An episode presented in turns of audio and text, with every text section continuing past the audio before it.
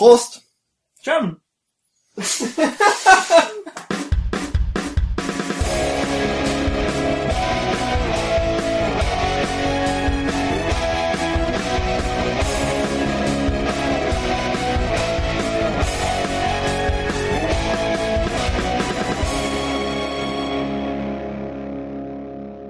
Und damit hallo zusammen bei der fünften Folge von Watchmen mit Michi Hallo. Und der Nils. Moin. Der Paul ist dabei, Das bin nach wie vor immer noch ich. der Daniel Hallo. und ich. Der Jan. Hallo zusammen. Hallo Jan. Wir sitzen hier heute Abend nach stundenlanger Besprechung. sitzen wir alle zusammen hier äh, auf so halb Bett und halb Matratze. Mehr oder weniger entspannt. Paul möchte aussteigen. Jetzt geben es bekannt. Dabei wird er nicht aussteigen, sondern absteigen. Ah, Wenn man da seine FIFA-Künste äh, ne, zu Rate zieht. Muss da auch noch mal rein. Ja, wir, prob wir probieren es heute mal äh, mit einer Live-Aufnahme alle zusammen. Ähm, und das passt ganz gut, weil wir haben auch alle zusammen Django Unchained im Kino geguckt, letzte Woche. Äh, der neue Tarantino-Film ist endlich gestartet. Viele, ja, halb Mainzer, glaube ich, drauf gewartet, so wie das vom Kino aussah. Richtig. Wie gut, dass wir äh, vorreserviert haben. Wie gut, dass ich mich reinschleichen konnte. Wie Ähm, gut, dass ich Freikarten hatte. Das mit 13. Ja, ähm, genau. Also wir haben den neuen Tarantino geguckt und ja, deswegen wollen wir heute mal darüber reden. Und damit alle, die noch nie was von Django Unchained gehört haben, wissen, worum es geht. Ja, Mal die kurze Inhaltszusammenfassung. Sag ich mal ein bisschen, worum es geht. Und zwar, äh, wie man sich denken kann, der Haupt, die Hauptfigur heißt Django, gespielt von Jamie Foxx, ist äh, ein äh, logischerweise schwarzer Sklave in Amerika. Ähm, der Film spielt äh, vor dem Bürgerkrieg, ungefähr zwei Jahre davor. Das heißt, äh, das Thema Sklaverei ist äh, noch ganz aktuell. Und äh, Django trifft auf äh, den Zahnarzt bzw. Kopfgeldjäger Dr. King Schulz, die einen Deal abmachen. Django ähm, hilft ihm bei der Kopfgeldjagd äh, nach den Brittle Brothers und dafür äh, macht King Schulz die Frau Broomhilda von ähm, Django ausfindig. Und äh, auf ihrer Reise treffen sie dann natürlich auf äh, viele weitere skurrile Charaktere und ähm, ja, versuchen dann ihr Ziel zu erreichen. Genau, und bevor wir jetzt thematisch einsteigen mit Django Unchained, würde ich mal sagen, dass wir erstmal so bestimmen, wo denn der Nerd-Faktor hier verteilt ist in unserer, äh, in unserer In Gruppe. unserer Krummrunde. Wer Unserer ist, von, wer ist von uns ein Tarantino-Nerd? Bitte schreibt in den Kommentaren, ob es gut ist oder nicht. Das war übrigens gerade Nils, der den Witz gebracht hat. Nichts Faules. war das. Das war übrigens nicht Nils, der dieses Wort erfunden hat. Oh Mann. Auf jeden Oh. Fall äh, kann man ja mal sagen, dass äh, ich glaube, Nils und ich so die Obernerds so hier in der Runde sind und so die Filme alle dreimal, viermal aufwärts gesehen haben. Ist jetzt bei mir nicht so mit äh, Natural Born Killers und True Romance. Das ist auch schon länger her, dass ich die gesehen habe und Oh doch. vielleicht einmal. Okay, aber wenn es wirklich so an Pulp Fiction geht, Kill Bill und Those Bastards, alles drum und dran, mehrmals gesehen und wir interessieren uns auch wirklich für diese Querverstrebungen innerhalb des Tarantino-Universums und äh, haben da eine Menge Spaß und bei mir war es auf jeden Fall so, dass wann ist denn Glorious Bastards rausgekommen? 2009. Genau, dass ich seitdem Django äh, bestätigt wurde mit glänzenden Augen äh, das Release-Date verfolge. Es hat nur noch so ein kleiner Countdown gefehlt, wie ich die Tage runterzähle oder so ein Kalender abreiße. Also, ja, wie sieht's bei den anderen, bei den anderen aus? Was haben wir denn hier noch in der Runde? Ähm, also ich habe, ich glaube, die meisten, fast alle Filme von Quentin Tarantino gesehen und ähm, bin jetzt kein so großer Fan wie ihr jetzt, aber ähm, ja, gucke ihn noch wieder immer wieder gerne und habe mich auch sehr auf äh, Django gefreut und ähm, habe zwar erst sehr spät angefangen, die Tarantino-Filme zu gucken, aber ja, wie gesagt, mittlerweile fast alle gesehen und so eigentlich mein kleiner Liebling davon ist Inglourious Bastards, den ich also bis jetzt am besten finde. Ja, ich glaube, ich bin hier der unnötigste. Ne? Ich weiß es nicht. Also ich habe äh, Kill Bill gesehen, ich habe Death Proof gesehen, ich habe Pulp Fiction und äh, Reservoir Dogs gesehen. Die habe ich auch ganz gut befunden. Und die, die ich gesehen habe, habe ich bisher ein, zwei Mal gesehen. Die fand ich auch ziemlich geil. Aber ich bin jetzt nicht so der Hyper von, von Tarantino. Der sagt jetzt, wow, Tarantino, neuer Film, muss ich unbedingt anschauen. Also ich habe mich schon drauf gefreut, aber das ist jetzt nicht so mein Regisseur Gott. Da kommt er halt nicht an Edgar Wright bei mir. muss man ganz einfach Die sagen. Filmografie von Tarantino nicht neben die von Edgar Wright stellen, oder? Ah, lassen wir das. Wollte ich gerade sagen, darüber können wir uns streiten. Dann machen wir ein extra Thema zu, glaube ich. Natürlich ist ja auch kein Tarantino-Film so toll wie Scott Pilgrim. Genau. Ne? Ja, also Pulp Fiction, Reservoir Dogs sind schon ziemlich geil und halt die, gerade die ersten Filme fand ich schon ziemlich awesome. Also, so. Ja. Also ich muss ja kaum was hinzufügen. Daniel hat ja schon alles gesagt. Ich würde jetzt ganz viel, ganz gerne erzählen, aber wie gesagt, ich habe es alles mehrfach gesehen und habe es geliebt, seit ich ungefähr zwölf war. Und ja, Tarantino ist so einer meiner Regiegötter. Im Gegensatz zu dir, Paul. Ähm, man kann ja gerade, weil du nochmal Death Proof erwähnt hast, nochmal sagen, dass äh, Tarantino selbst im Interview gesagt hat, dass wenn er am Ende seine, seines Filmschaffens, was hoffentlich nicht in zehn Jahren sein wird, sondern noch ganz, ganz weit weg, äh, wenn er da zurückblicken kann auf seine Filmografie und sagen kann, dass Death Proof sein schlechtester Film ist, dann äh, kann er mit Fug und Recht behaupten, dass er nichts falsch gemacht hat eigentlich. Und eben Death Proof finde ich meiner Meinung nach auch bisschen Ja, zu man sagen? Unrecht für schlecht befunden, Genau, weil er weil es- eigentlich anders gedacht Genau, war. weil Also es ist eben in dieser Kombi mit Planet Terror und mit den ganzen Fake-Trailern geplant, Grindhouse. Genau, in, äh, in dem Grindhouse-Konzept geplant und äh, so sollte man das auch damals im Kino erleben und genießen und das wurde eben vom deutschen Fil Filmverleih etwas auseinandergerupft und äh, dafür kann er ja nicht wirklich was und ähm, Richtig. genau, Death Proof ist kein schlechter Film. Aber ich kann allen nur empfehlen, guckt euch Grindhouse an, dann wisst ihr, wie es wirklich gemeint war und es ist eine Menge Spaß, wenn man so ein bisschen sein Hirn zu Hause Und man lässt. kann auch dazu sagen, dass äh, hier ein paar der Fake-Trailer wurden doch jetzt auch verfilmt. Wir haben ja Machete, oder? War ja als Machete Fake-Trailer dabei.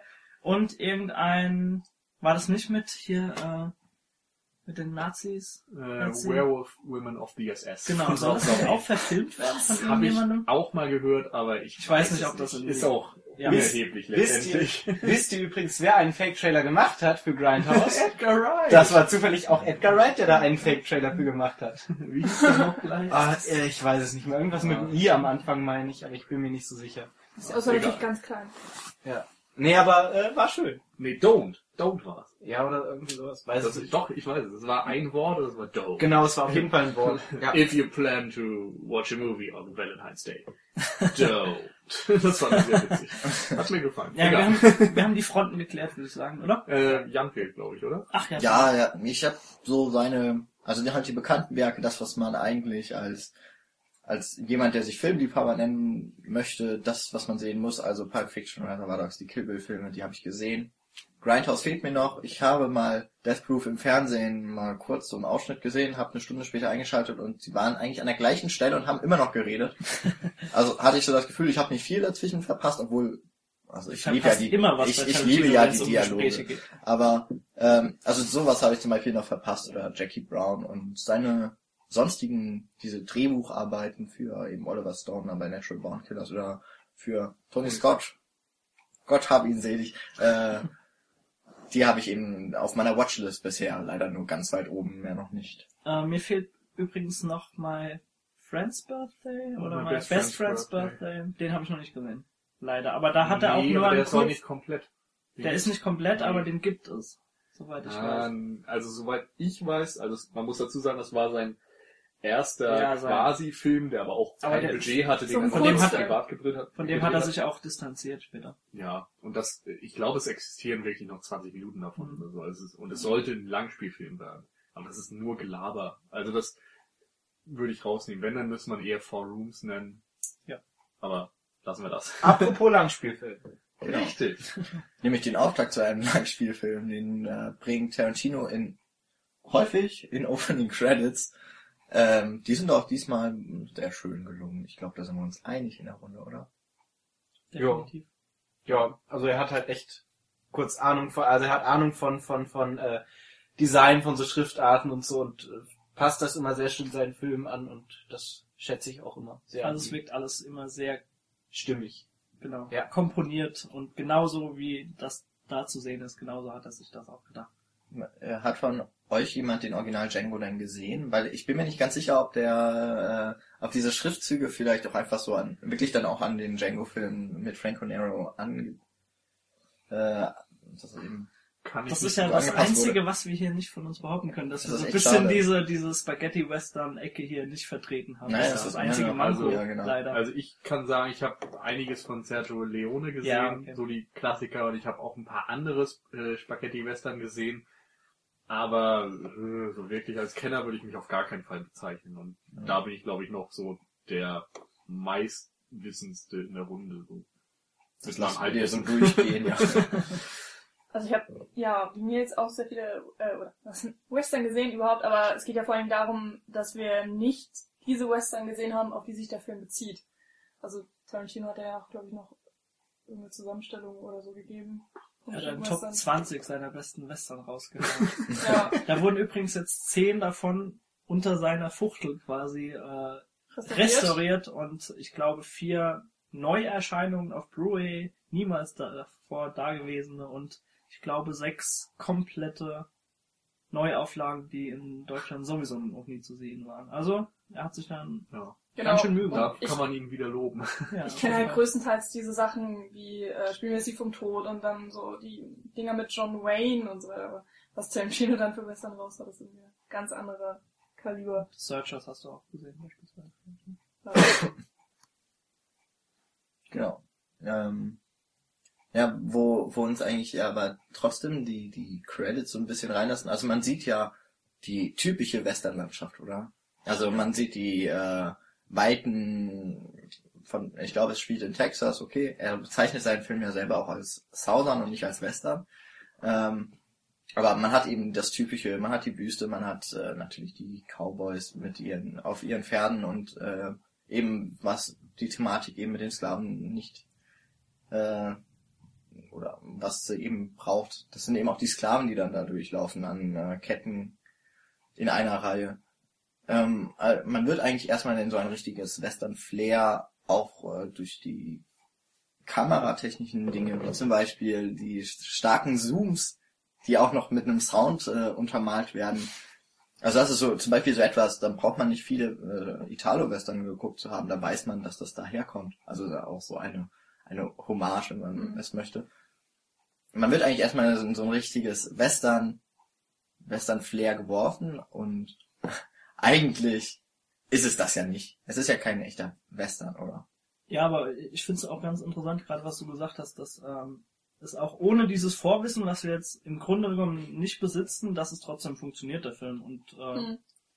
wir nicht irgendwie daran leiden, dass wir eben dieses Vorwissen nicht haben. Also er funktioniert als perfekter Tarantino-Film für uns. Genau, und wichtig ist, denke ich mal, auch, dass jeder, ohne überhaupt viele Western gesehen zu haben, so ein bisschen mit den Standardsituationen vertraut ist. Und sei es nur durch irgendwelche Lucky Luke-Serien von früher. Und Das- die man- man-. Zum Beispiel, genau. Also man weiß halt, wie ein Cowboy aussieht, man weiß, wie die Wüste aussieht und sobald das verbunden wird und dann noch mit diesem Django-Titellied, das, ja, es, es löst einfach diese Gefühle in einem aus, dass man sofort weiß, okay, ich bin in einem Western.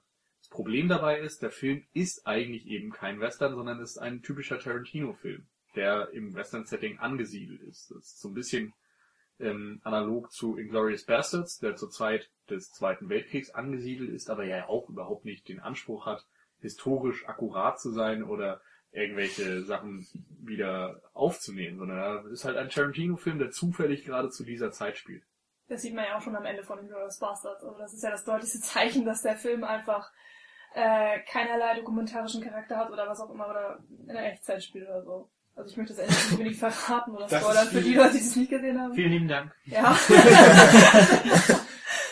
Ach ja, Once, a, once Upon a Time in France. Genau, Ja. ein, ein wunderbares Märchen. Zur Zeiten des Zweiten Weltkriegs kann man mal machen. Ähm, aber trotzdem, wollen wir mal so ein bisschen bei diesen Elementen bleiben, die typisch Tarantino sind, aber eben trotzdem in dieses Western Setting eben reinpassen. Du hast es ja eben jetzt angesprochen. Es ist eigentlich ein Tarantino-Film. Was ja schön ist, man, man sagt, es ist ein Tarantino-Film im Western-Setting. Also, dass man schon fast von einem Tarantino-Film als Genre bezeichnen möchte. Ähm, also, es, man hat eben so Standardsituationen. Das, das äh, ist ja... Genau, also der, das erste, was einem im Grunde ins Auge springt, ist natürlich, mal abgesehen von dem Soundtrack, den wir schon ganz kurz angesprochen haben, ähm, dass äh, Christoph Waltz wieder mitspielt und der spielt auch für mich eine ähnlich gelagerte Rolle erstmal wie Hans Lander in den Glorious Bastards. Zumindest was so die Gestik und so weiter angeht und die Sprache. Also da hat er sich ganz klar wieder dem, ja, einem ähnlichen Schauspielstil bedient, hat wieder so die One-Liner und die Gags auf seiner Seite. Das ist ja auch gerade das, was wir an ihm lieben. Und genau, Genau. so wollen wir ihn auch sehen. Und dann sind da so Kleinigkeiten drin, so dass er viele Schauspieler, die er früher auch schon immer mal in den Film eingebaut hat, dass er die wieder eingebaut hat. Überhaupt die Anspielungen auf andere Filme sind wieder extrem zahlreich vorhanden und wir haben, wie gesagt, kein Vorwissen und haben die wenigsten davon überhaupt nur erkannt. Aber man kann sich denken, wie viel da wieder in den ganzen ja, Sequenzen versteckt ist. Ähm, ansonsten, ja, Daniel, du hast auch Ahnung. Sag doch mal, sind dir noch Zu was denn? Querverweise aufgefallen, so zum Ja, zu Tarantino Universum? oder Zu, zu Tarantino-Filmen oder zum Genre allgemein? beides. Sowohl als auch. ähm, ja, zum Tarantino-Universum an sich gibt's ja einiges, was man erwähnen kann. Gerade was du gesagt hast, Christoph Walz. Wir haben beispielsweise, was ganz lustig ist, ähm, suchen sie irgendwo, beziehungsweise sie haben irgendwann einen Steckbrief über vier Entflohene und der eine heißt, glaube ich, Crazy Craig Coons oder so. Krieg's jetzt nicht mehr ganz auf die Kette. Auf jeden Fall ähm, gibt's beispielsweise in Pulp Fiction den äh, gespielt von Christopher Walken, den Charakter äh, Captain Coons. Jetzt nur mal ähm, mit der Uhr so als. Der Butch, Das also der Bild. Bruce, der Bruce Willis dann als Kind die, die Uhr gibt. ganz genau. Mhm. Mehr müssen wir da glaub nicht verraten. In den Credits gab es, glaube ich, auch schon so eine Situation, wo eine Figur als Daughter auf bla bla bla Auf the bezeichnet Gunfighter. Auf The Gunfighter. Ja. Genau. Daughter of the Son of the Gunfighter, ja. Genau, Son of the Gunfighter ist dann wieder ein Filmtitel oder sowas Nee. oder eine Rolle in irgendeinem Film, wie auch immer. Auf jeden Fall hat er da wieder enorm viel eingebaut, wo sich eben die Tarantino-Fans oftmals stundenlang mit beschäftigen können, das alles rauszufinden oder eben auch im Kino so einen gewissen Mehrwert haben. Das ist wieder der postmoderne Aspekt im Grunde, dass man die Zitate erkennt und dann gegenüber den Zuschauern, die sich nur über Story und Darsteller und Bilder und so weiter freuen und auch noch über diese ganzen Querverweise und Anspielungen freuen. Und wieder hat der Nils sein Uniwissen mit eingebracht. Ja. Äh, jetzt als ganz, ganz äh, kleiner Querverweis noch, dass ähm, Django ja natürlich äh, inspiriert ist aus vom 1960er Spaghetti Western und der Original Django Schauspieler Frank Nero spielt sogar jetzt auch im jetzigen Django von äh, Tarantino eine ganz kleine Rolle. Ich weiß nicht, wen er spielt, aber er ist dabei und das finde ich irgendwie total schön. Es, Das ist eine Sachen sehr schöne Szene. Also, Also, also ist die Frage, ob wir das jetzt spoilern sollen. ach nee, also er spielt mit. Äh, ich glaube auch die wenigsten kennen tatsächlich noch den Original Django. Also ich glaube, dir geht's nicht wenigen so wie uns. Müsst ihr mir danach mal sagen, wo er mitgespielt hat. wir, wir werden es dir auch noch verraten. Aber ich wollte noch ein bisschen was zu anderen Charakteren sagen, die auch aus dem Tarantino-Universum sozusagen Ja. äh, stammen. Also wir haben beispielsweise, was ich schon gesagt habe, oder haben wir schon gesagt? Samuel L. Jackson, so sein Nee. All-Time-Favorite. Er ist, glaube ich, in jedem Film Nee, Reservoir Dogs war er nicht dabei. Stimmt, aber seit Pulp seit Fiction, neuester ja. Zeit Pulp Fiction äh, in jedem Film dabei. Wir haben beispielsweise für Kenner Tom Savini in einer ganz kurzen Cameo-Rolle. Und ich kann dazu sagen, Daniel und ich haben uns sehr drüber gefreut. Oh, guck mal, Tom Savini. Ja, und ich saß so, Ganz genau. kam erstmal die Frage, wer? Tom Savini? Kann man dazu sagen, Tom Savini ist äh, ein Trickspezialist, der Ganz zum Beispiel genau. für Dawn of the Dead die ja, Blutkonserven und so weiter präpariert hat und ja auch eine eigene Schnittfassung Oder falls äh, jemand ähm, die Sex Machine aus From Dusk Till Dawn etwas sagt. Richtig. Da haben wir auch Tom Savini beispielsweise. Kurzer Einwurf, Blutkonserven. Tarantino hat äh, für diesen Film ausschließlich sowas verwendet. Also kein CGI oder also für irgendwelche Gewaltszenen, ähm, weiß ich nicht, so Blutspritzer vom Ja. Computer, sondern großenteils wirklich diese Blutkonserven Ja. ja. platzen. Sagt ja auch immer, dass er ja den echten Film, also Celluloid, charmant findet und nicht auf digital umrüsten Ja, ja. möchte. Wenn es irgendwann nur noch digital Film gibt, dann Hört er auf und schreibt nur noch Bücher und schreibt Über. Filme. Ja, er gesagt. Ansonsten Wahnsinn, wie viel er darüber redet, traurig. wann er aufhört. das ist, Ähm, äh, bei dem Punkt mit den Blutkonserven ist natürlich auch die Frage, ich weiß nicht genau, ob Tom Savini dafür auch zufällig verantwortlich war. ich Ich habe jetzt in den Credits nicht drauf ich glaube geachtet. nicht. Ähm, wo wir Egal, noch weitere bei Rollen From Dusk Till Dawn waren, wir haben den Polizist aus From Dusk Till Dawn und Kill Bill. Oh, und Kill Bill, mir ist der Name jetzt leider entfallen. Ja, den der, der den Parat. Plantagenbesitzer spielt. Ne? aber wer es kennt, äh, wir haben beispielsweise Zoe Bell, seine Lieblingsstuntfrau, genau. die kann man so sagen. Kill Und Bill für Uma Thurman die Stunts Genau, beispielsweise. Und, in Deathproof Und, eine der Hauptrollen. Und jeder, der natürlich vor dem Film wusste, dass Zoe Bell mitspielt, hat sich natürlich gefreut wie ein Schnitzel auf, äh, auf ihre Rolle und quasi wird sie eigentlich nur verbraten und so sie, Man du sieht maximal sie ihre Augen. nicht. Sie ist verdeckt mit einer Maske und sie wird einfach erschossen. Und das, ich, das kann man spoilern. Das ist eh keine Ja, das Rolle. ist wichtig. Das ist einfach nur Es ist lustig. überhaupt schon äh, interessant, sie erstmal zu erkennen in diesem Mhm. Film. Ja. Äh, anhand dessen, was ja auch nur, nur ganz wenig gezeigt wird. Aber Zoe Bell sollte eigentlich die Rolle der Schwester von äh, Leonardo, Leonardo DiCaprio spielen.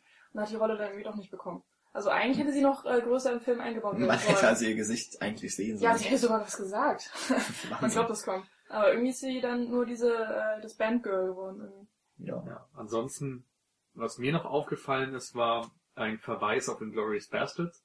Und zwar wieder in der Rolle von Christoph Waltz. Und zwar, weil der ja Süßigkeiten an einer Stelle des Films komplett ablehnt oder Nachtisch oder sowas, weil ich mag Mhm. sowas nicht.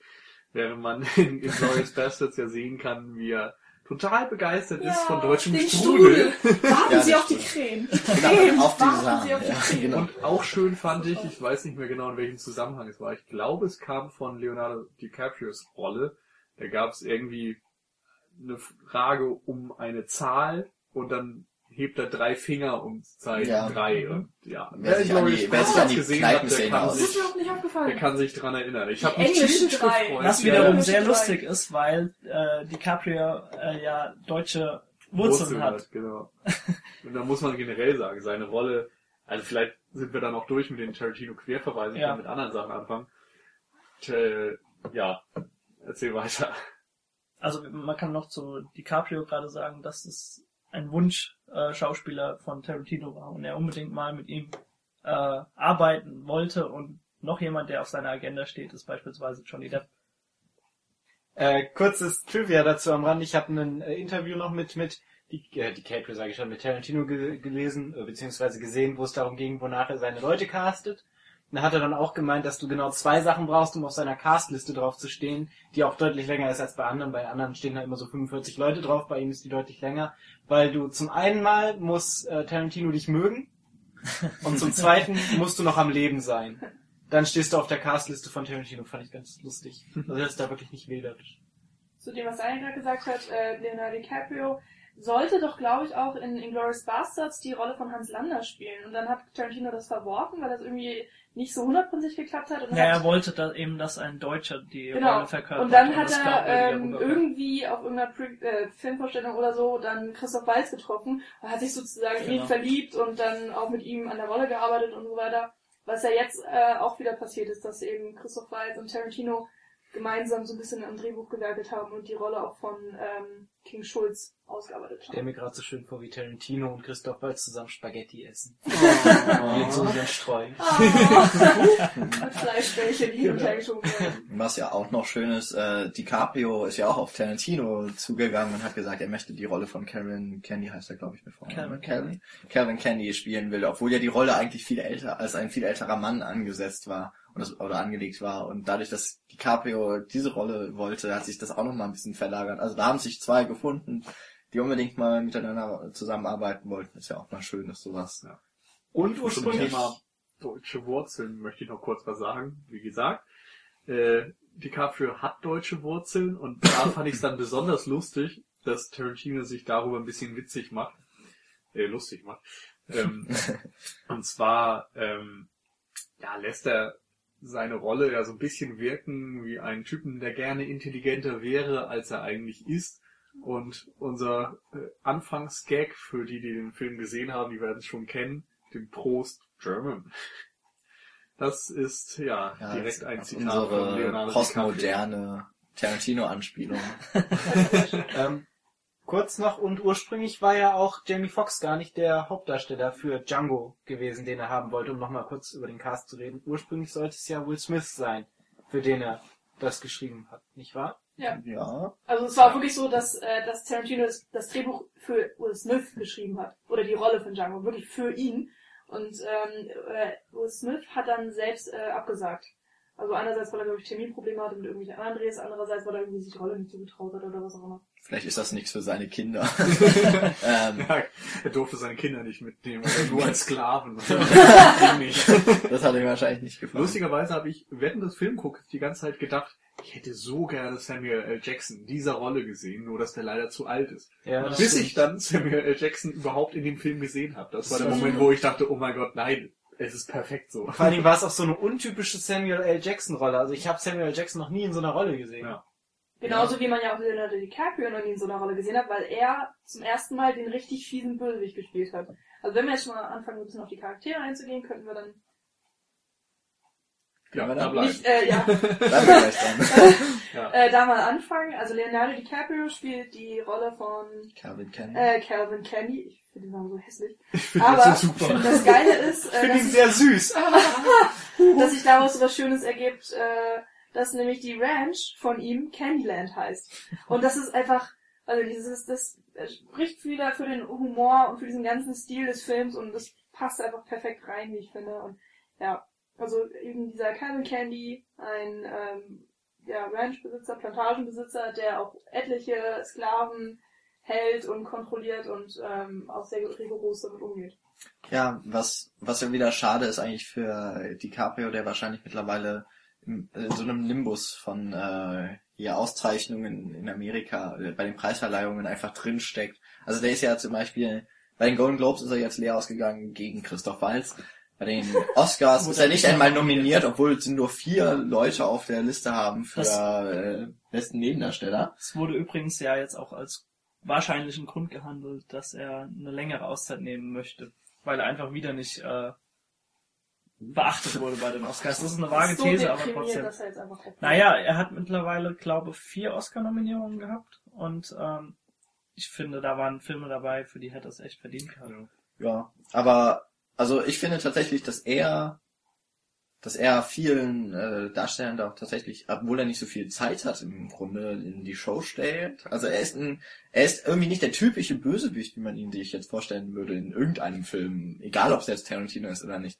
Aber er ist eben, ähm, wenn man ihn jetzt vergleicht, meinetwegen mit Hans Lander, das ist eben nicht der der mit Worten um sich werfen kann, der andere Leute irgendwie in seinen Bann an sich ziehen kann. Der ist eigentlich ein kompletter Trottel, der eben das Glück hat, als Weißer geboren zu sein Und ganz viel Macht besitzt. und ganz viel und Macht besitzt. Ähm, und deswegen, also ich finde gerade äh, im Zusammenspiel mit zum Beispiel Samuel L. Jack äh, Samuel L. Jackson, den ich seit Pulp Fiction in keiner so tollen Rolle mehr gesehen habe. Sind auch meine beiden geheimen Stars des Films. Also ich finde die beiden gerade im Hybrid dann, das ist wunderbar gelungen. Ähm, Also Samuel L. Jackson, damit man das weiß, der spielt den Haus- und Hofsklaven, wenn man das so möchte, von äh, von DiCaprio und hat eben auch so einen gewissen Stand dann. Äh, Ein bisschen das Gehirn dann noch von, von sehr, ja. Ausgelagert. Er heißt Ausgesourced. äh, Steven.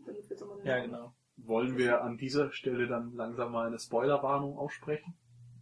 Weil ich würde gerne, wenn wir schon bei den Charakteren gerade Samuel L. Jackson und so weiter sind, ein bisschen in die Tiefe Also man gehen. kann ja allgemein sagen, dass es sowieso eine Frechheit ist, wenn die Leute da draußen den Film jetzt noch nicht gesehen haben. Natürlich.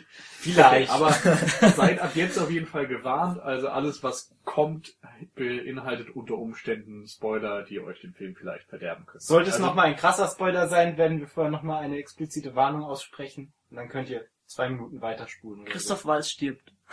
Das hast du jetzt aber sehr früh gesagt. Aber gut, Christoph Waltz, wollen wir mal über, also, Ja, wir haben also schon anklingen. kennen. Wenn, Wir können auch über den schwarzen Cowboy reden. Das Ding ist jedenfalls, also ich finde Christoph Waltz ist wieder sehr gut. Er hat Und sehr deutsch. Mehr, ja, klar. Er hat, Österreicher ist aber. er Also- hat jedenfalls nicht mehr dieses Alleinstellungsmerkmal. Also in den Glorious Bastards waren auch andere tolle Charaktere, wie eigentlich immer bei Tarantino. Aber er hatte schon so die, die besten Momente und die meiste Screentime irgendwie und konnte daraus natürlich ja, seine Kraft schöpfen und die, die, die Rolle einfach hervorragend umsetzen. Bei dem Film jetzt ist es so, dass eben Leonardo DiCaprio super ist, was ich nicht mal so ganz erwartet hatte nach dem Trailer, weil ich dachte, vielleicht passt DiCaprio einfach nicht zu Tarantino, weil die komplett unterschiedliche Filme vorher gemacht haben. Ich wusste nicht, ob das hinkommt.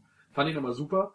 Mein eigentlicher Star ist aber, wie ihr schon auch gesagt habt, Samuel L. Jackson. Also ich fand, der hätte eigentlich die Nominier Nominierung verdient gehabt. Ich Ich glaube, da war so seine genial Screentime überragend. einfach. Ja, aber was er draus gemacht hat. Mhm. Also, Ja, klar. ich weiß nicht, das hätte niemand sonst hinbekommen.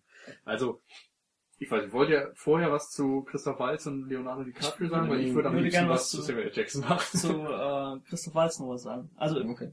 wie gesagt, ich finde ihn super und äh, gerade das, was mir in, in Glorious Bastard so gefallen hat, hat er mit herüber gerettet in Django Unchained. Äh, was ich aber ganz interessant finde, also er hat wirklich viel Screentime, aber sobald es in, in den Süden geht beispielsweise, äh, finde ich es ganz interessant und das ist auch das, äh, was Tarantino selbst über seinen Film ausgesagt hat, dass das ein ganz wichtiges Thema ist, wie er findet, dass da so eine gewisse Gewichtsverlagerung stattfindet. Das heißt, dass äh, äh, Christoph Walz dort nicht mehr der Herr seiner, wie soll ich es auch sagen? Der Er hat nicht mehr das Zepter in der Hand. Genau, er hat das. Zepter nicht mehr in der Hand. Wir sind eben jetzt im Süden und das ist genau der Ort, wo sich Jamie Foxx auskennt. Und äh, eben diese Gewichtsverlagerung zugunsten Jamie Foxx ausfällt. Und das finde ich, äh, dass das der Film super rüberbringt. Wobei, also ich hatte bei dem Film selten, wie selten zuvor eigentlich das Problem tatsächlich von Haupt- und Nebendarstellern zu sprechen.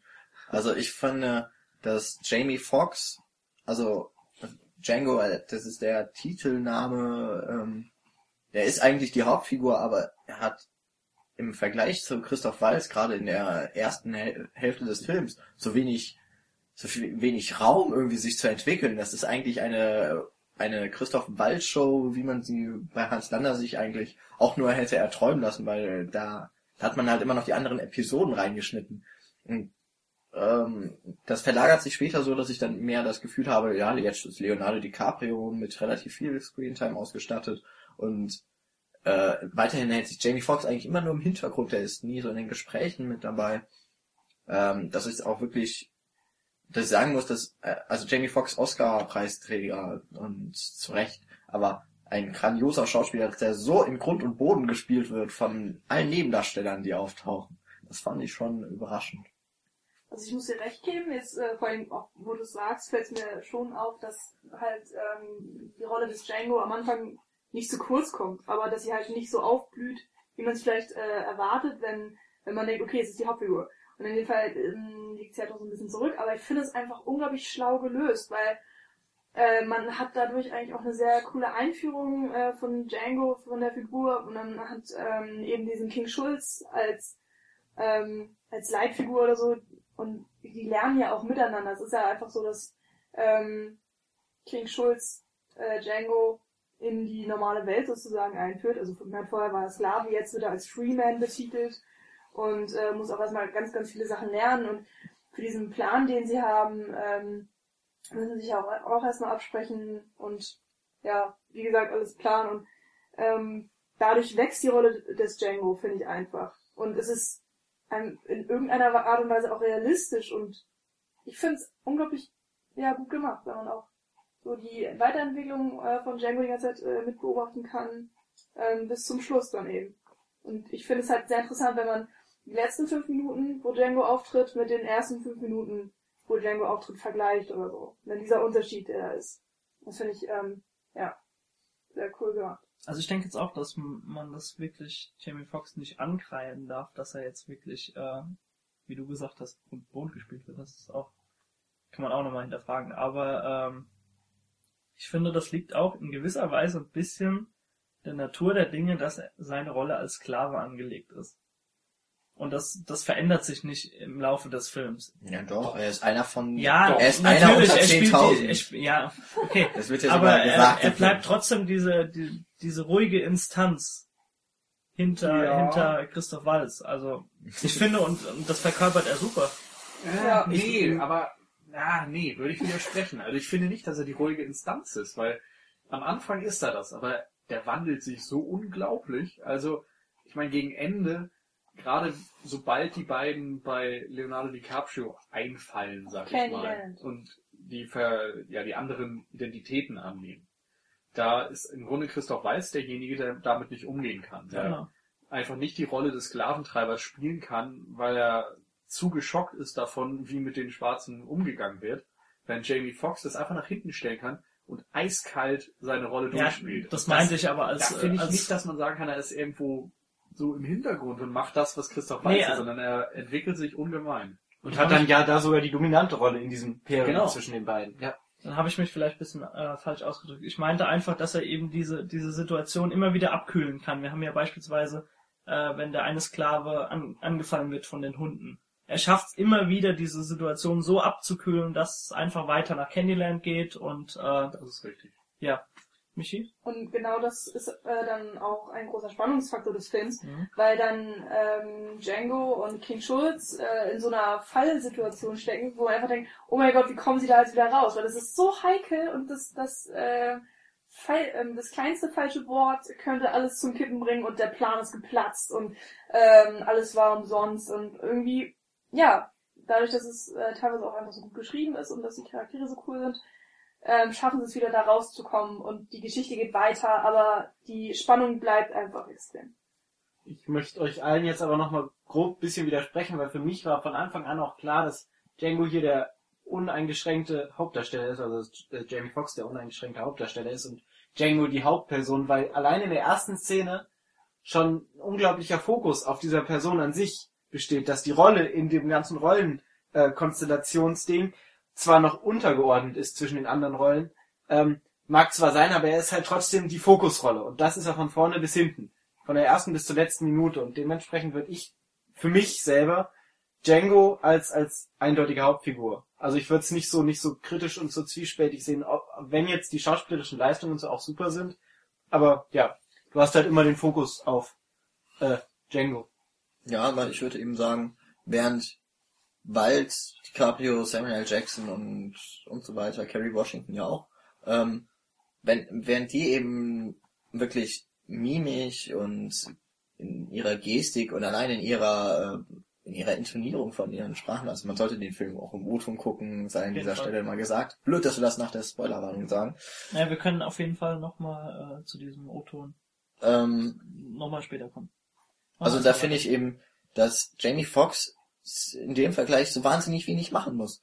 Da, da passiert eben viel durch die Inszenierung. Also wir haben die erste Zeitlupe, wenn er sich sein, seine zerflickte Decke vom, von der Schultern wirft. Also äh, da haben wir eben eine Zeitlupe. Im Grunde, Jamie Foxx ist die Coolness in Person in diesem Film. Das möchte ich ihm gar nicht streitig machen. Aber wenn man, wenn man ihn zum Beispiel in Collateral gesehen hat, wo ich finde, da macht er auch eine wahnsinnige Darstellung seiner Figur, mh, dann ist das im Vergleich mit dem, was die anderen da zum Teil in weniger Sc- Screentime anstellen, ein bisschen, ja, das ist nicht gleichzustellen, möchte ich jetzt meinen.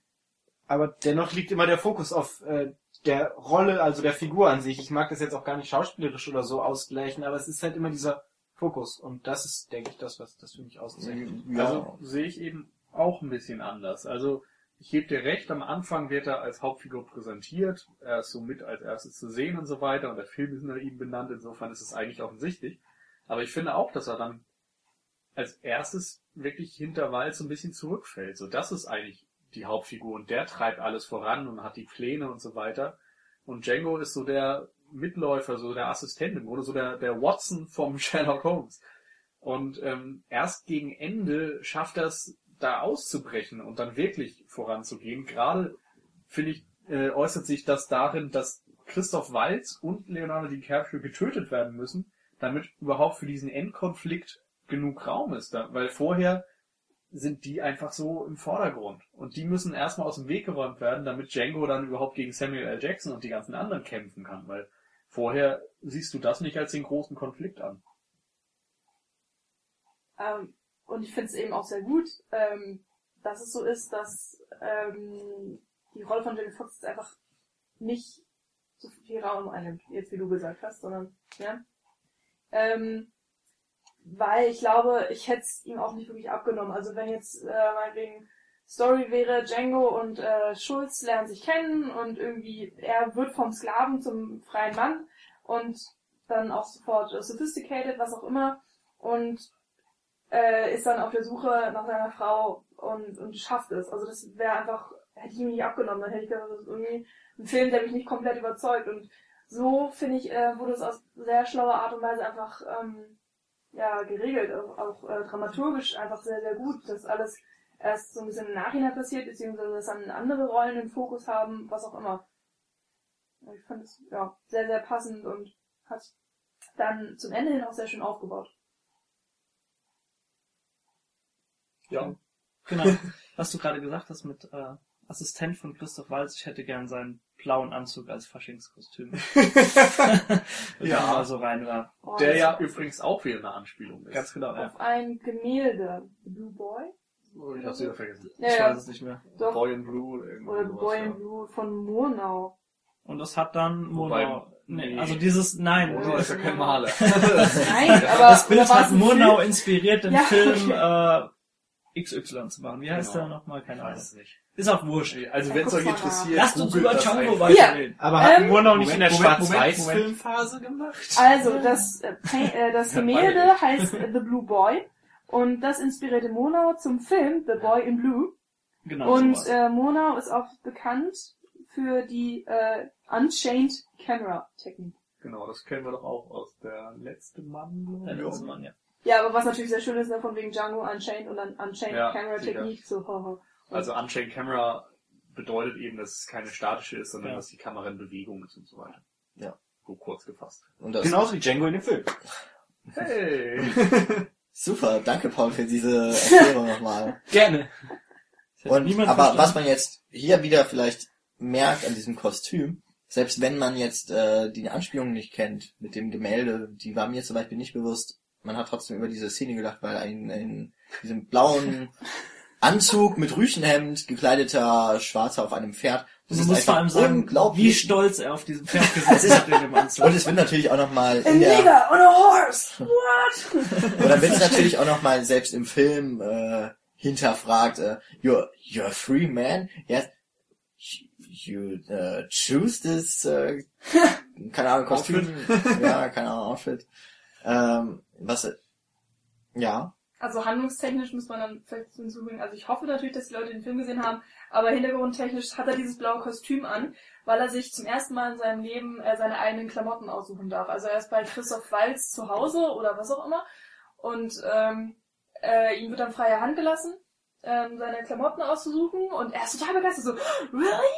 Und ja, äh, dann kommt ein Schnitt und das nächste, was man sieht, ist eben Django in so einem unglaublich, ich glaube, Satin-Anzug mit Rüschen und man kennt- selbst seine Schuhe haben blaue Schleifen. Das ist so übel. Er geht irgendwann auf eine Leiche zu und es ist so, oder er hebt seine Knarre auf oder irgendwie sowas in der Art und dann sieht man eben seinen einen Schuh und er hat so eine Steife. Also nicht, es ist, es ist so irre lustig. Und an dieser Stelle ist für mich halt zum Beispiel auch klar, dass Django nach wie vor der Hauptcharakter ist, auch wenn er hinter Walz zurücksteckt, weil halt durch immer so kleine Szenen, wie jetzt zum Beispiel, oh, darf ich mir aussuchen, was ich tragen will und so, immer Django wieder in den Mittelpunkt rückt quasi, dieser, dieser ganzen bildlichen Gestaltung und so. Das Ja, ist jetzt meine Meinung. glaube ich, Ansichtssache. Ja. So. so. Noch was zu den Charakteren außer Samuel L. Jackson? Nee, Dann kommen wir jetzt zu dem... K- Steven schon? Ähm, Moment. Steven ist doch Wer Samuel ist- L. Jackson. Äh, da, da. Gut, haben wir das auch geklärt. So, wer ist diejenige, die keine zwei Bier getrunken hat? Ah, ja, genau. Zwei Limonaden. Verrat das doch nicht, mein Ich hab doch einen Oh mein Kater Gott, von ja. gestern. Können wir schneiden. Können wir alle schneiden. Ah. Egal. Ja, also, Steven, Samuel L. Jackson. Fand ich herausragend, wie gesagt. Und zwar, weil er so das Hirn ist. Also, er ist der, der Obersklave, kann man sagen. Also der, der höchste Sklave, der auch die anderen Sklaven so ein bisschen beherrschen darf und so weiter. Er arbeitet ja in Candys Haus. Genau, in Candys Haus. Und er ist im Grunde das Hirn dahinter. Man merkt, Candy ist weg und ist ein paar Tage lang damit beschäftigt, zusammen mit äh, Christoph Waltz und Jamie Foxx über die Ranch zu reiten und sowas. Und währenddessen läuft trotzdem im Haus alles weiter. Und das liegt daran, dass Samuel L. Jackson alles regelt. Also er ist wirklich der Hauptbösewicht irgendwie, der sich auch gegen seine, ja, wie soll man sagen, also gegen die Schwarzen stellt. Weil er sie letztendlich auch beherrschen will. Und am Ende, wo DiCaprio dann gestorben ist, das ist nicht so, dass alle denken, juhu, wir sind befreit, weil unser Sklaventreiber tot ist, sondern die wissen ganz genau, das wird jetzt genauso weiterlaufen, weil Samuel L. Jackson noch am Leben ist. Das fand ich herausragend geschrieben, herausragend gespielt, weil mich seit etwas längerer Zeit kein Bösewicht mehr so begeistert hat wie Samuel L. Jackson. Du sagst ja, er ist so der, der Schwarze, der selbst Sklaventreiber Treiber ist, was auch immer. Und das sieht man äh, vor allen Dingen sehr, sehr schön äh, in der ersten Szene, wo er auftaucht. Eben äh, Candy kommt äh, im Candyland an und wird äh, von ihm auch begrüßt. Und ähm, Candy erfährt dann, dass eine seiner Sklaven weggerannt ist oder versucht hat zu fliehen von dieser Ranch. Sie wurde eben wieder eingefangen und ähm, ja im Auftrag von Steven sozusagen in diesen äh, Schwitzkasten gesteckt. Oder wie ist das? Schwitz? Ja, ja. Ja, Ja. Also so ein, so ein Ding, Ja. was auf dem Boden gebaut ist, so eine äh, Metallkiste, wo dann eben, ähm, man kann es ja sagen, Brunhilda, äh, die geflohene war, die dann eben da reingesteckt wurde und äh, da einfach nackt drin lag in der prallen Sonne, um zu schwitzen. Und die Strafe sollte eigentlich auch über zehn Tage gehen, nicht über einen Tag. Ja, und das wurde eben auch von Steven verhängt. Also er hatte da wirklich die Kontrolle drüber und hat gesagt, okay, wir Ja. machen das jetzt so und so.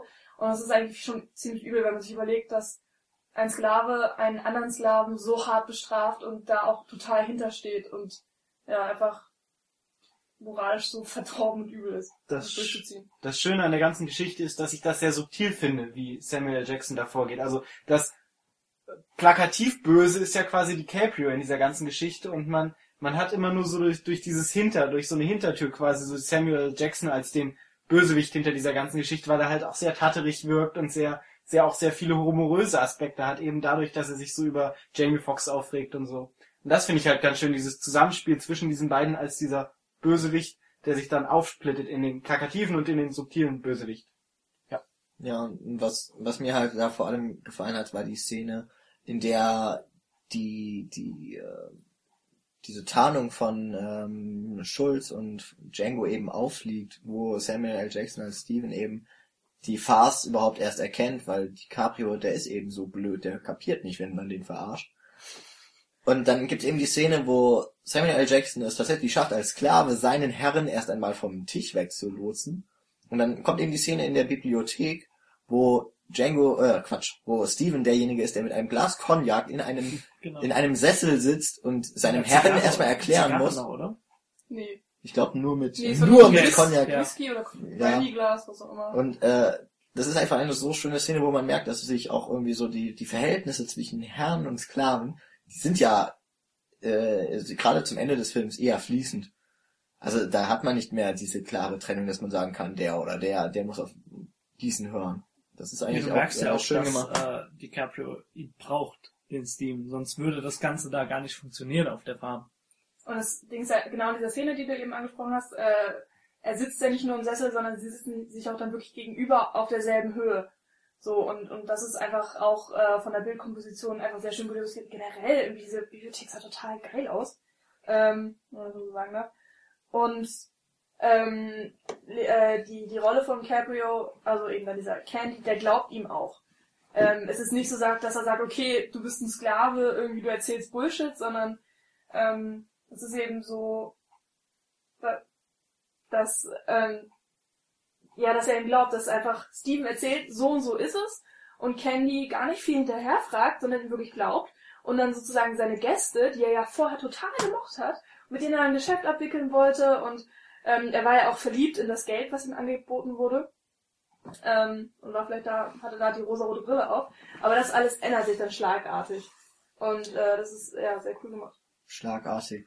Ein schönes Schlagwort. Ah, nein, Schöne äh, Überleitung vielleicht sogar genau. zum Thema Gewalt. dass man jetzt äh, zu dem, zu einem der typischen Elemente, die einfach in Tarantino-Filmen immer vorkommen, ist eben die Gewalt.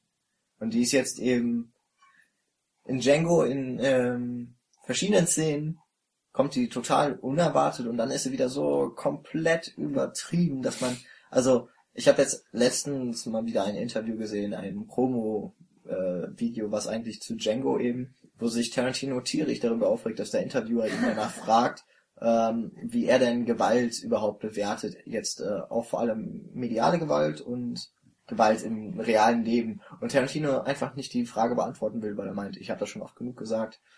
Ähm, Naja, wurde es ja ist eigentlich eine Frage, die, äh, also ich weiß nicht, ob man so damit umgehen darf. Man kann dann vielleicht mal kurz sagen, ich habe keine Lust darüber zu reden. Ich finde Gewalt im Film, Gewalt in der Realität sind grundverschieden anders und Punkt. Ähm, egal, wir wollen eigentlich ja hier auch keine Diskussion über Medienrealität und sowas Du lostreten. musst dir aber auch vorstellen, dass Tarantino mindestens die, die letzten 20 Jahre in jedem verdammten, verdammten Interview genau zu diesem Thema befragt wurde. Und also ich find's verständlich, dass er da irgendwann mal, irgendwann reißt die äh, Gedulds, der Geduldsfaden. Also Genau. Also ich denke auch, man sollte in dem Fall das Thema nicht zu hoch hängen, was Tarantinos Reaktion angeht. Grundsätzlich ist es vollkommen richtig. Also man darf gerne über Gewalt reden und so weiter. Und das ist, glaube ich, auch gerade im Fall von Django Unchained eine berechtigte Frage grundsätzlich. Aber ja, was soll er noch dazu sagen? Er wurde, wie gesagt, dauernd dazu gefragt und hat immer seinen Senf dazu gegeben. Und jetzt will er es einmal nicht machen, weil er der Meinung ist, das kann man auch nachlesen. Und ich finde, da hat er irgendwo auch recht. Also man muss beide Seiten sehen. Ja, und ich finde auch, dass wenn man einen Tarantino-Film guckt, dass man eigentlich auch wissen sollte, was einen erwartet. Also, das war jetzt keine Überraschung, dass da die Fetzen fliegen und Blut spritzt und was auch immer. Ja, schon. Allerdings finde ich, ist äh, der Unterschied zu früheren Tarantino-Filmen, dass wir diesmal ganz äh, deutlich zwei unterschiedliche Arten von Gewalt haben. Und zwar ist es ja so, dass wir einmal diese, ich sage mal, spaßige Gewalt haben. Also wir haben Momente, wo ja der Ku Klux Klan angegriffen wird und ähm, getötet wird. Wir haben die Momente, wo die äh, ich glaube, das sind die Brittle Brothers, oder? Wo die umgebracht werden von Django und zwar auf sehr brutale Art und Weise. und total unerwartet. Also Genau, das ist ja in einem auch relativ teilweise. frühen Stadium des Films. Aber da wir eben wissen, dass das Sklaventreiber sind, auch noch sadistische dazu und so weiter, wollen wir, also wir gönnen denen ja einen schlimmen Tod im Grunde. Und darum ist das so ein bisschen diese Cheer-up-Gewalt fast, wo man wirklich mit dabei ist. Aber er hat auch den anderen Aspekt wieder, wo es äh, brutale Gewalt gegen den einen Sklaven gibt zum Beispiel, der nicht mehr kämpfen möchte, der verletzt ist, der müde ist und der dann einfach auf Befehl von Candy von Hunden zerfleischt wird. Und das ist wirklich unglaublich brutal.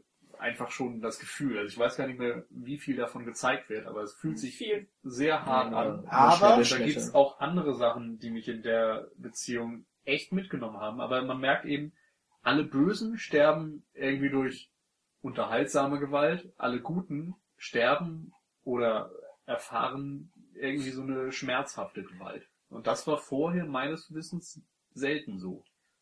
zum Thema Zeigen der Gewalt äh, fand ich es auch fast schon Tarantino untypisch, dass wir eben diese diese Zerfleischungsszene von diesem, diesem Sklaven am Anfang ja gar nicht sehen und dann später nochmal Christoph Waltz sich an diese, also Dr. King Schulz sich an diese Szene zurückerinnert und wir dann Flashback haben und dann immer so kleine Sekund, äh, sekundenlange kurze Flashbacks haben, wie dieser Sklave zerfleischt wird. Und das fand ich sehr Tarantino untypisch. Also ich bin jetzt nicht so der, der Crack von den Filmen, aber sowas habe ich bisher in den Filmen auch noch nie gesehen, dass die Gewalt auch explizit im Nachhinein nochmal so gezeigt wurde. Sonst gibt's ja immer so, quasi sie ist geschehen und das war's dann. Und äh, ja, also ich, das fand ich schon sehr, also hat mich überrascht, dass man das dann nochmal gesehen hat. Dazu passen vielleicht diese, wie hießen sie, Manding Mandingo? Wie fandet ihr das? Also da wurden ja auch eiskalt einfach mal die Augen ausgequetscht, glaube ich. Ja. Was man aber Und auch der nicht unbedingt gebrochen. gesehen hat. Man hat das Ergebnis gesehen. Aber Man hat das Ergebnis präsentiert bekommen, schon Ja, klar. man hat's gehört. Ich fand, das war jetzt nicht wirklich so humoristisch unterlegt, dass du das wirklich so als, als typischen Tarantino-Humor auffassen konntest. Genau. Das war für mich eben auch wieder diese brutale Gewalt, diese schlimme Gewalt, Genau. die sich für den Zuschauer auch nach Gewalt anfühlt. Und das war vorher meistens eher andersrum. Ja, genau. Und das äh, war dann auch der Punkt, wo ich gesagt habe, okay, eigentlich ist es ein Unterhaltungsfilm, der ja wirklich, also wo man auch mit einem guten Gefühl eigentlich rausgeht und, und die ganzen Witze, die Christoph Waltz macht und so, das ist ja alles irgendwie unterhaltsam und ähm, selbst die meisten Gewaltszenen sind da unterhaltsam. Aber man würde, oder ich wurde extrem emotional gefordert, eben in diesen Szenen ähm, wo einfach Sklaven bestraft werden oder Sklaven getötet werden. Und also dieser Mandingo-Kampf am Anfang äh, gehörte für mich auch dazu. Also ich finde es einfach total krass, wenn die beiden da kämpfen, die beiden Sklaven, und am Anfang weiß man überhaupt nicht, worum es geht. Also sie kämpfen einfach und man denkt, okay, es ist irgendwie ein Boxkampf, den äh, Candy belustigt und neben Candy sitzt dann ja auch noch ein Mann. Und ähm, dann kriegt man irgendwann mit, durch den Dialog zwischen Candy und dem anderen, dass es ein Kampf auf Leben und Tod ist. Also das wusste man am Anfang gar nicht. Und dann, ja, ähm, ist es auf einmal kein Spaß mehr, weil es kein Boxkampf ist, an dem wir auch ein bisschen gewöhnt sind heutzutage, sondern es gibt dann den Punkt, wo ähm, Candy seinem Kämpfer, äh, der dann überlegen ist, einen Hammer hinlegt, so damit er den anderen Sklaven umbringen kann. Und das ist einfach mega heftig. Und ich war da emotional wirklich sehr, sehr mitgerissen und hatte danach teilweise Probleme, wieder in diesen witzigen Part der Story einzusteigen. Ja, aber Ja, fandest du da gemacht. wirklich die, die Szene oder die Handlung von DiCaprio schlimmer, als er ihm den Hammer zuwirft? Also ich fand es eher krass, dass er äh, davor, vielleicht, also vielleicht sollte ich das jetzt ein bisschen falsch, aber äh, ich fand eigentlich ist viel krasser, dass er vorher eben sich dieses Leid angucken möchte, eben, dass die Augen noch ausgedrückt oder aus, rausgerissen Mhm. werden. Ja, und halt- erst dann gibt er ihm die Waffe, damit er, und dann sagt er, jetzt kannst du ihn erledigen. Also, deswegen, ich finde das eigentlich, dass dieser, dieser, äh, dieser Genuss der Gewalt, die der DiCaprio ja ähm, da offensichtlich verspürt, dass die eben so ausgekostet wird und dann am Ende, jetzt kann man eh nichts mehr mit dem Gegner machen, der ist jetzt eh am Boden, kann nichts mehr tun, jetzt kannst du ihm auch noch den Rest geben. Also, Ja, ja, klar. Also ich fand, es war schon irgendwie alles, aber ich erinnere mich halt extrem daran, wie er diesen Hammer da hingelegt hat. Und natürlich diese, diese ganze Szene ist einfach wirklich sehr spannungsvoll und, und sehr brutal. Jetzt nochmal ganz all, ja. Dann im Gegensatz dazu nochmal die eine Szene, die ich von der lustigen Gewalt her sehr schön fand, wo sie dann in der Shootout-Szene sind und einer von den äh, bösen Jungs dann quasi mittendrin liegt und ständig ins gleiche Knie geschossen bekommt, von allen Parteien, also von, von Jamie Foxx und von den, von den Gegnern, der sich ständig darüber beschwert, dass er ins Knie beschossen bekommt und dann liegt und auch nichts mehr machen kann. Und das glaube ich über drei Minuten lang so geht, dass er sich immer beschwert, oh man, it's my knee, it's me, don't shoot at me und so. War sehr schön. Also das dann als humoröser, totaler Gegenpart. Ja. Fand ich sehr lustig. Ja. Würdet ihr jetzt aber ganz allgemein sagen, dass es too much war, dass er es übertrieben hat oder dass es immer noch in Maßen eines Tarantino-Films war? Sagen wir jetzt mal, also meiner Meinung nach war er mindestens so brutal wie Kill Bill, wenn nicht noch brutaler. Fand ich brutaler als Kill Bill. Weil bei Kill Bill wurde es zu äst- wurde es ästhetisierter, fand ich. Ja, Entschuldige. also stimmt grundsätzlich, wenn du die Gewalthandlung für sich betrachtest. Ich fand aber, dass äh, Django sich einfach ähm, viel brutaler anfühlt insgesamt, weil dort nicht so viele lustige Tode waren. Also ich weiß nicht, ob man jetzt lustige Tode sagen darf. Ja, aber findest du Kill konkret, dass er es übertrieben hat oder? Ich finde nicht, dass er es übertrieben hat. Nein. Also, dass er die Balance trotzdem noch hinbekommt. Genau, und zwar weil in Sachen wie Kill Bill oder so, das ist halt so eine Gewalt, die nimmt dich nicht mit. Das ist alles so überzeichnet, das kannst du aushalten. In Django ist es so, wie ich es schon sagte, es gibt zwei Dinge. Und die humoröse Gewalt finde ich jetzt nicht weiter schlimm. So, da, da mag ich auch äh, ja anders denken als einige Kritiker oder so, aber ich finde, das kann man unterscheiden. Also ich bin jetzt auch keiner, der sich von Braindead oder so äh, beleidigt fühlt, weil da dauernd irgendwelche Bluteffekte sind Ja, und damit. Spaß gemacht wird. Ähm, ich finde, gerade weil er diese Gewalt bis ans Maximum treibt, also grenzwertig ist es schon irgendwo, aber gerade dadurch entfaltet der Film auch eine ungeheure Wirkung, äh, Wirkung weil Tarantino die schwarzen Charaktere ja ja ihre Befreiung im Grunde feiern lässt. Also Django ist für ihn so eine Art Freiheitskämpfer, der am Ende dann auch einer unter tausend ist, die die Sklaverei beenden können vielleicht. Und ähm, indem er die Gewalt gegen die Sklaven so explizit zeigt, entwickeln wir als Zuschauer einen viel größeren Hass auf diejenigen, die die ausüben. Und ich finde, da ist Gewalt dann ein legitimes Mittel. Genauso wie jetzt im Krieg oder im Kriegsfilm Gewalt auch ein legitimes Mittel ist, um zu zeigen, wie grausam ein Krieg ist. Ja, also ich würde jetzt gar nicht mal so so sagen, dass jetzt oder na ist schwer. Ähm, wegen dem, ob es jetzt zu viel ist oder nicht. Ich finde, es ist in dem Sinne her zu viel, weil ich finde, dass irgendwie er jetzt nicht bei einem Showdown aufhört, sondern nochmal einen hinterher schiebt. Das ist für mich echt, also ich saß schon zwei Stunden im Kinosessel und äh, ich habe jetzt gedacht, okay, jetzt kommt der Showdown, voll geil. Der kam Super, darauf, darauf habe ich auch gewartet. Aber damit ist ja noch nicht Schluss. Und da war dann eben so mein Problem, dass jetzt nicht nur, dass jetzt nicht unbedingt die Gewalt, die ist grenzwertig, aber die finde ich gar nicht. Ich finde die eben in einem gewissen Maße ist, ist das ziemlich gut zu vergleichen mit Kill Bill, gerade wenn man Volume 1, Volume 2 zusammennimmt, weil äh, bei Kill Bill 1 haben wir im Grunde nur Action-Szenen, Gewalt, die halt total ästhetisiert wird und herausgestellt wird. Im zweiten Teil haben wir ja kaum noch äh, Kampfszenen, sondern ist total dialoglastig. Und im Grunde packt er diese beiden Komponenten in Django zusammen. Aber, äh, wie ich finde, packt er es nicht so richtig die Balance zu finden zwischen diesem dialoglastigen, was bei ihm einmalig und erstklassig ist, und äh, den vielen Gewalt- und Action-Szenen. Mir war das nämlich dann irgendwann gerade nach dem ersten Showdown, wo, also das ist so ein bisschen wie dieses ähm, Madhouse in Kill Bill 1, wo Lucy Lou ihre Hundertschaft rein äh, wirft. Und danach war mir das, also ich war dann übersättigt. Crazy, Crazy 88 meinst du? Genau. Also für mich war das, ich war dann übersättigt mit der Gewalt, die Tarantino gesagt hat. Ich fand das dann am Ende auch nochmal witzig, wenn es dann nochmal in den echten Showdown geht. Aber ich habe dann eben gedacht, gut, mir reicht's jetzt eigentlich. Für mich wäre jetzt auch das Ende richtig gewesen. Und äh, im Endeffekt habe ich eben es vermisst eigentlich, dass die Dialoge gerade in der zweiten Filmhälfte und im, insbesondere im letzten Filmdrittel so zurückgefahren werden auf ein absolutes Minimum, für das noch gerade so äh, die nächste Action-Szene erklärt wird. Na, im Grunde genommen hört's ja dann auch nach der, nach der Bankett-Szene auf, oder? Also, wenn Ja. quasi das Ganze noch nicht Ja, aufgeklärt so ist, beziehungsweise dieser Betrug noch nicht Ja, aufgeklärt ich würde sagen, mit Christoph Waltz tot. Genau, bei, das wird ja in dieser inhaltlichen Sequenz, das Ja, gehört ja dazu. Und danach kommt genau das, was du gerade gesagt hast. Als Nebeninfo nochmal zu Kill Bill, was du gerade gesagt hast, kann man noch dazu sagen, dass äh, Tarantino den ja auch als einen Film rausbringen wollte und er ihn lediglich wegen den Weinstein, Weinstein Brothers äh, wieder mal zerschneiden musste und Ja, verschnibbeln Was die musste. ja auch bei diesem Film Genau. probiert haben, wo er sich aber gegen ge gewehrt hat. Und mittlerweile hat er jetzt zu, zum Glück das Standing, dass er sich das aussuchen darf.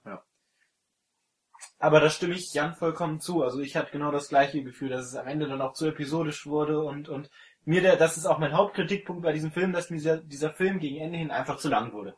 Dass Das- man den vorher beenden hätte können und ein schöneres dramaturgisches Ende hätte finden können.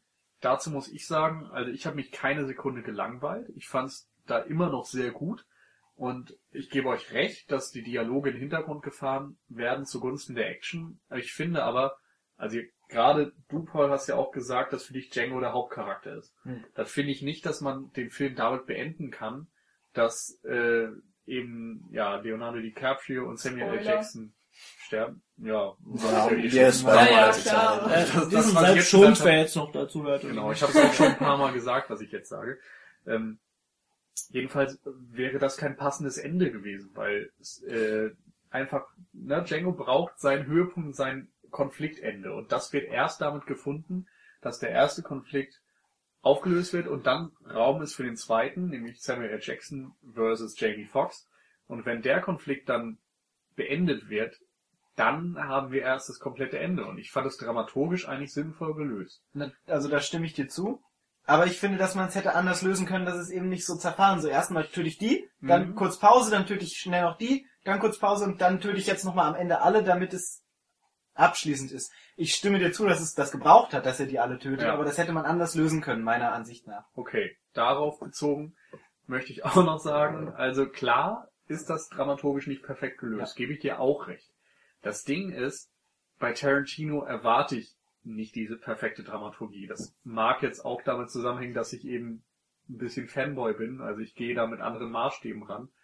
Aber auch wenn man sich die Filme einfach mal ansieht, so Pulp Fiction zum Beispiel, dramaturgisch gesehen ist das jetzt nicht dieses Highlight, wenn du eine Dreiaktstruktur erwartest und dass es einen Höhepunkt hat und dann noch kurz ein Epilog und so weiter. Aber das, Das- das, das- das, das, Moment. den Vergleich, der hinkt ein bisschen, weil eben Pulp Fiction ein Episodenfilm ist. Ja, wir haben halt Ja, okay, aber typische auch andere Kapiteleinteilung. Filme, also auch-. Bei, bei seinen anderen Werken, also auch bei, sagen wir, Inglourious Bastards oder so. Oder, Da kann ich nichts zu sagen. Okay, ja, Totschlag. ist jetzt auch die Frage, Argument. was, was ich dazu sagen kann. Aber es ist ein bisschen so, dass da kein absoluter Höhepunkt ist, wonach direkt Schluss ist, sondern es dauert dann auch alles ein bisschen länger. Ich würde sagen, wir diskutieren jetzt nur noch mit Inglourious Bastards, da kann er nichts dagegen sagen. Wie wäre das? Ja klar. Michi? Nee, nein, Moment, ich möchte das nur ausführen. Also das Ding ist, dass er eben nie diese typische Struktur wählt, sondern dass er die ganzen Dialoge einbaut und dass er ja macht, was er will.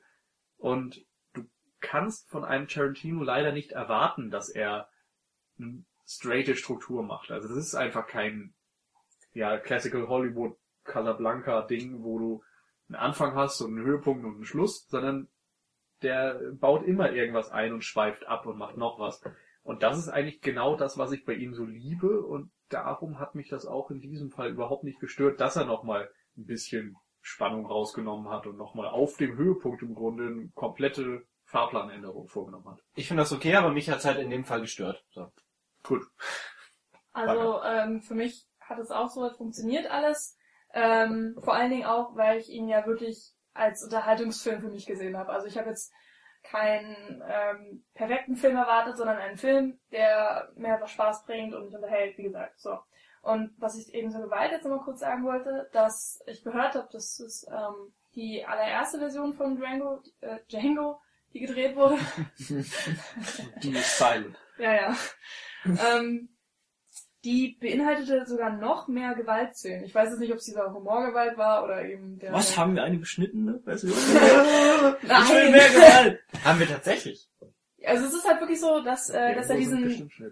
Film ähm, vorgeführt hat, einem Testpublikum, und dann einfach gemerkt hat, dass es zu viel Gewaltszenen gibt und, und ähm, dass das Publikum sich danach nicht mehr entspannen konnte, sondern was ich eben gesagt habe, äh, was mir auch schwer gefallen ist, dann wieder in diese Happy-Szenen reinzukommen, dass es äh, überhaupt nicht funktioniert hat mit der Version, die er anfangs hatte. Und ja, wir haben jetzt sozusagen ein, ein Django mit weniger Gewalt und der aber auch schon, ja, also ich finde sehr viel Gewalt beinhaltet, aber so, dass es eigentlich okay ist. Ja. Ähm, also ich bin gerade völlig bei dir, Nils, und ich sage, dass äh, mit dem Tod von, von Samuel L. Jackson und von Leonardo DiCaprio für mich der Inhalt sozusagen so ein bisschen abgeschlossen war. Du meintest Christoph Waltz und Leonardo DiCaprio, oder? Ja, stimmt, Samuel L. Jackson stimmt später, okay.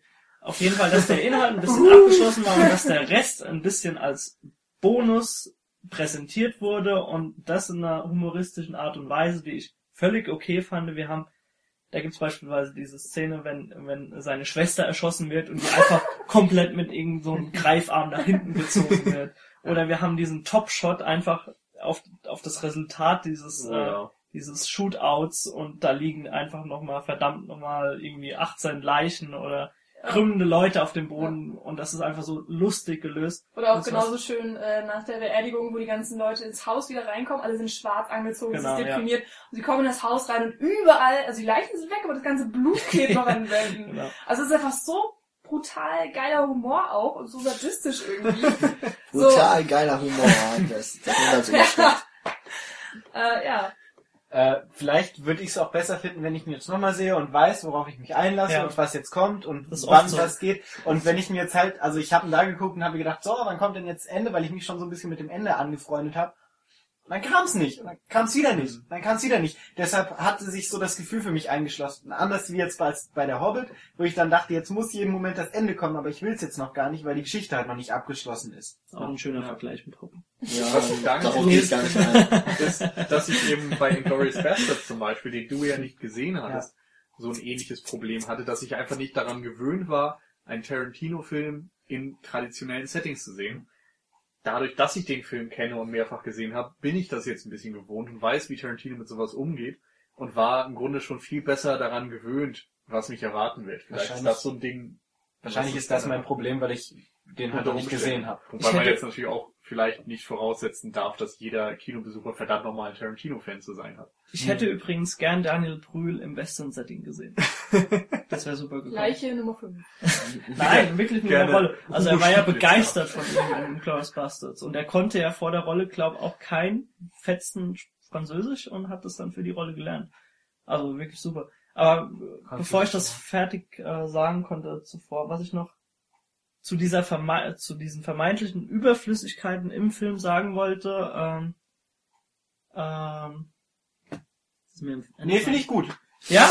Nee, stimme ich dir zu. Ja, das, das, klingt, äh, das klingt sehr logisch. Das Nee, eigentlich Also wenn nee, ich mal weiß, ich, nachdenke- weiß, ich weiß es wieder. Äh, ich wollte auf den Cameo von äh, Tarantino nochmal anspielen. Ah, Was Ja. meint ihr dazu? Fandet ihr das wirklich überflüssig, dass, äh, dass es nicht irgendwie äh, es gebraucht hätte nochmal?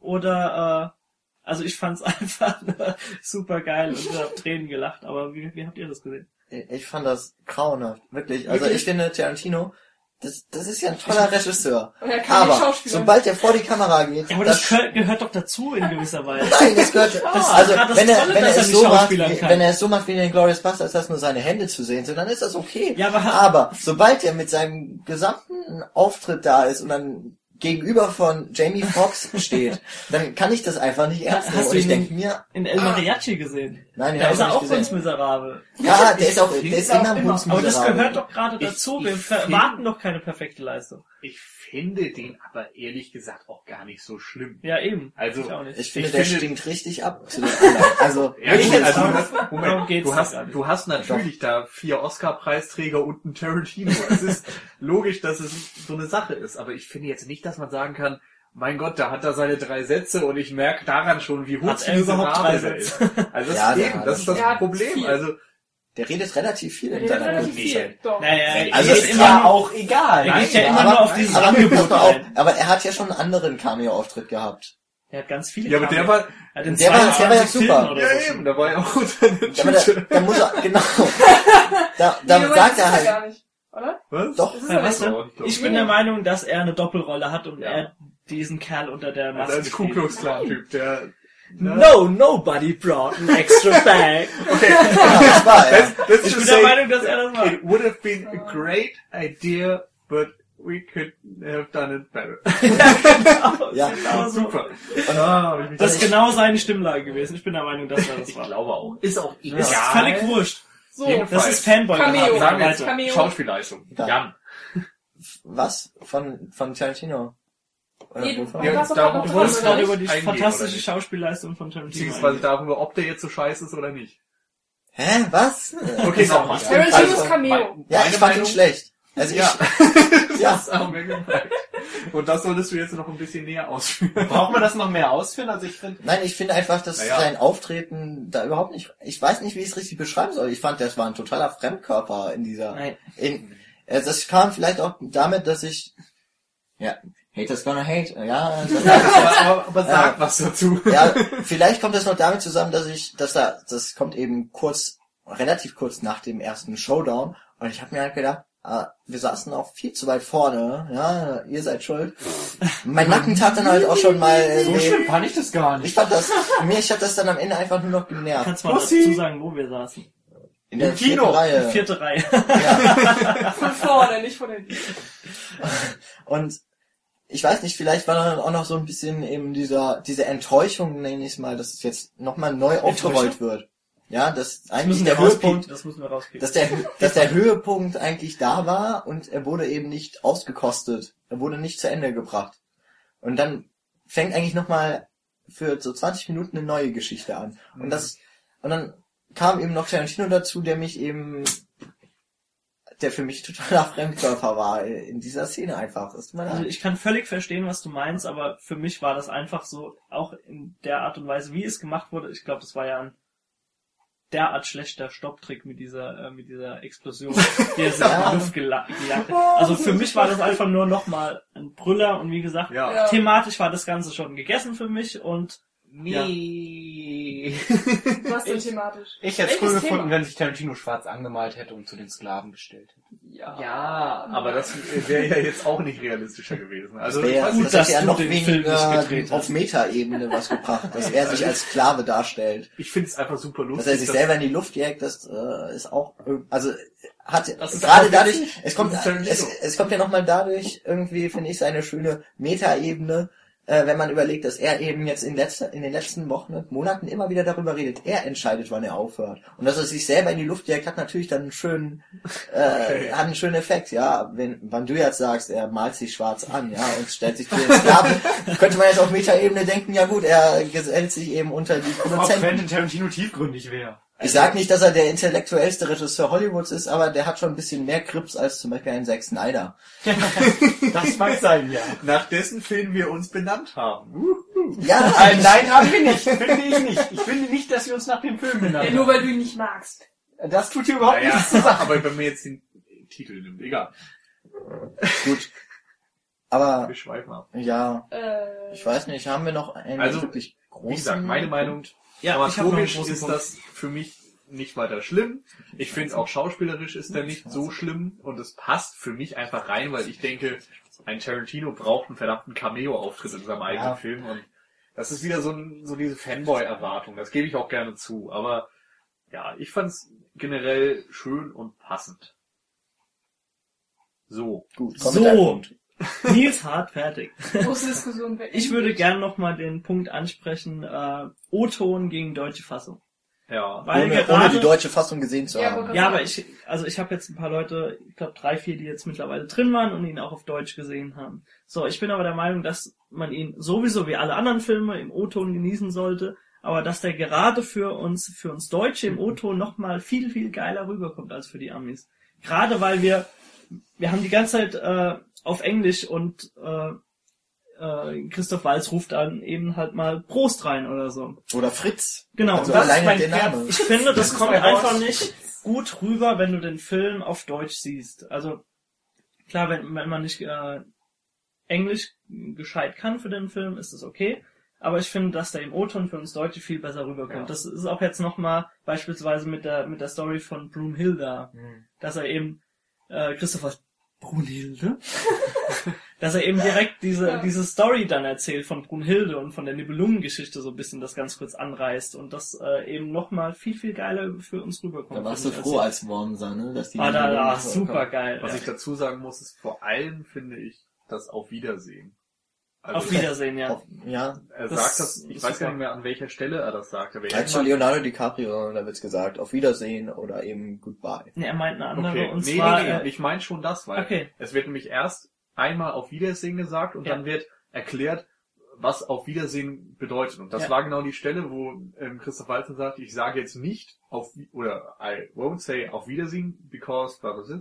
ich mache auf Deutsch weiter, weil es bedeutet, dass ich dich wiedersehen möchte, aber ich möchte Ja. dich auf gar keinen Fall wiedersehen, darum sage ich Goodbye. Und Aber genau darauf auf diese ja Stelle nochmal wird dann, genau, Ja, und ja. das, diese Anspielung, die funktioniert, schätze ich mal, einfach nur in der englischen Version, Ganz weil genau, du da ja. diese Story dann verstehen kannst mit dem Auf Wiedersehen und Goodbye und so weiter.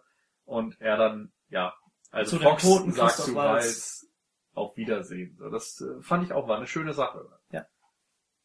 Dann gibt es ja nochmal eine andere Ebene, ähm, wo eben das Deutsche eine wichtige Rolle spielt. Und zwar war ja ähm, Brunhilda ähm, anfangs eine Sklavin äh, bei einer Herrin war, die aus Deutschland kam und sie hat dann eben Brunhilda ähm, Deutsch beigebracht, damit sie sich mit ihr verständigen konnte. So, und ähm, das wird dann auch als Argument angebracht, weil das Schulz Brunhilda kennenlernt. Also klar, der eigentliche Plan ist, Django und, äh, und Schulz äh, wollen Broomhilda aus dem Haus äh, von Candy befreien. Und das wird dann eben als Brücke genommen, um sie kennenzulernen, ohne dass Candy Verdacht schöpft, dass sie sie eigentlich kaufen wollen. Denn vorrangig geht es ja um diese Mendango, Mandingo. Mandingo-Kämpfe. Und das ist eben diese Tarnung, die nicht auffliegen darf. Und dann gibt es auch diese schöne Szene, wo sie sich dann wirklich treffen, wo sie alleine sind und Deutsch miteinander reden. Ja. Also, okay, größtenteils redet Christoph Waltz, weil irgendwie äh, Broomhilda oder Kerry Washington meinetwegen jetzt auch äh, nicht so gut Deutsch sprechen kann, wie er, logischerweise. Und das ist dann eben auch so, die, so ein bisschen diese Tarnung, ähm, dass sie ähm, von den anderen, die im Haus sind, eben nicht verstanden werden können und dass, ähm, dass der wirkliche Plan immer noch im Geheimen bleibt und äh, verdeckt bleibt. Die Szene finde ich übrigens super hier. You Silver Tongue Devil. you. das ist super gut. Echt fantastisch. Aber was ich, was ich jetzt echt gut finde, dass du das nochmal ansprichst, daran habe ich, an diese Szene habe ich nämlich eben nicht gedacht, weil du meinst, man sollte, also Daniel meint, äh, man, man sollte einen Film sowieso im O-Ton angucken. Ich fand's nämlich, als du das eben angesprochen hast, gar nicht mal im Vergleich zu den Glorious Bastards zum Beispiel, gar nicht mal so schlimm, den Film auf Deutsch zu gucken. Aber gerade durch diese Szene eben, dass äh, dieser Vorwand äh, eine Sklavin, die Deutsch spricht, die muss ich als Deutscher natürlich kennenlernen. Da fühle ich mich mal wieder heimisch. Ja. Das macht dann natürlich wieder im Deutschen keinen Sinn. Ist eine genau. eine sehr ähnliche Szene gibt es in, in Glorious Bastards, den ich zum ersten Mal, äh, als ich den das erste Mal gesehen habe, auf Deutsch gesehen habe, was eben überhaupt keinen Sinn dann mehr ergibt, einfach in der Dramaturgie äh, bestimmter Szenen. Ich möchte das jetzt nicht verraten, weil der Paul hier sitzt. Oh, danke schön. Aber An alle anderen da draußen, die, Aber die sie auch nicht gesehen haben. Aber alle anderen da draußen, die Django noch nicht gesehen haben, aber das noch hören, haben halt Pech gehabt. Wir haben sie gewarnt. Aber das Ding ist eben, ne, wenn du auf Deutsch redest, dann kannst du halt keine Wortwitze machen, indem du dich wieder auf die deutsche Sprache beziehst. Ja.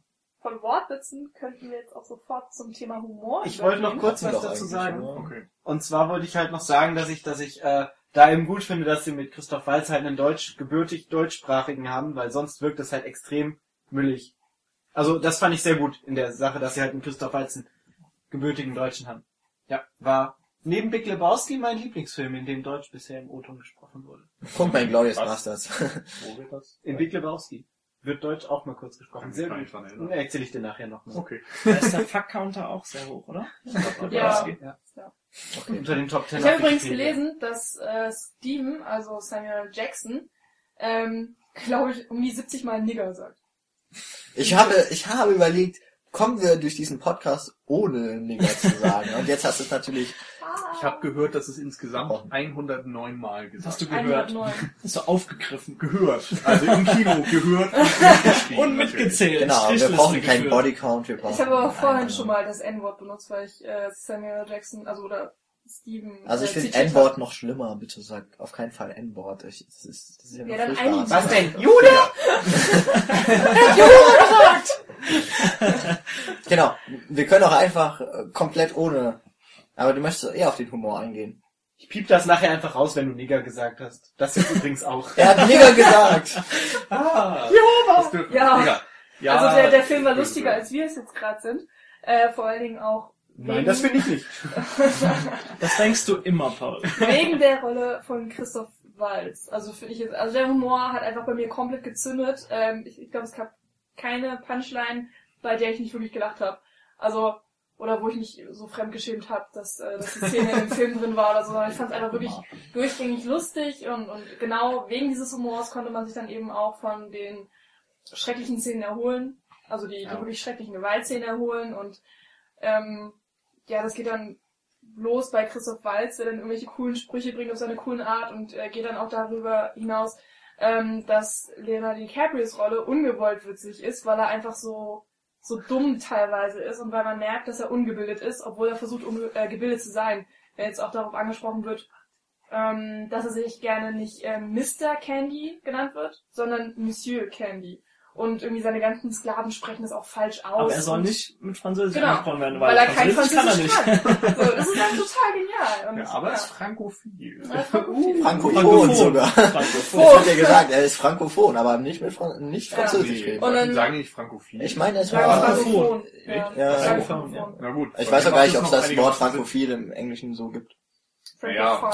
Hätte können. Ja. Deswegen, es kann auch sein, dass es dann tatsächlich Frankophil Egal. Und ähm, dann gibt's noch solche kleinen Sachen, ähm, die jetzt vielleicht nicht so unglaublich lustig sind, aber dann wieder zu der Dummheit von, von Candys äh, beitragen. Es gibt diesen ähm, Cleopatra-Club, ähm, wo sie am Anfang diesen Mandingo-Fight äh, sehen und als das Symbol davon ist die Nofretete. Und das ist jetzt kein Filmfehler, sondern es ist wirklich so von Tarantino gewollt, dass einfach Candy nicht checkt, dass das nicht dieselben sind. Ja. Zum Beispiel. Also ich finde generell war das so ziemlich der witzigste Tarantino-Film, den ich gesehen habe. Also zumindest dachte ich das direkt, als ich aus dem Kino kam. Ich weiß jetzt nicht, ob ich das noch unterschreiben würde, so wenn ich auch an zum Beispiel Kill Bill denke oder so. Aber der hatte wirklich enorm viele witzige Passagen und Gags und sonst was. Also Hat mich überrascht, Aber gerade bei dem Thema, möglich. vor allem auch, weil er ja diese, ja, Gratwanderung unternimmt, dass er teilweise witzig ist und andererseits dann wieder, ja, fast schon politisch wird, wenn es um die Sklaverei geht. Wenn du jetzt aber Django im Allgemeinen nochmal ansprichst, äh, finde ich total interessant, dass wir jetzt, gerade auch im Podcast, äh, nach einmaliger Sichtung schon mindestens mal ein Dutzend von Kommentaren, äh, von Zitaten parat haben, Ja. was normalerweise bei einem Film so ist, wenn du ihn vier, fünf Mal gesehen hast und ihn total feierst. Und ich finde, das spricht auch so ein bisschen dafür, das kann natürlich auch an Tarantino in Persona liegen, äh, dass Kann auch daran liegen, dass er sich bis äh, am Ende so ein bisschen angefühlt hat, als hätte ich den Film, als hätte ich einen Film schon viermal gesehen. Mimi.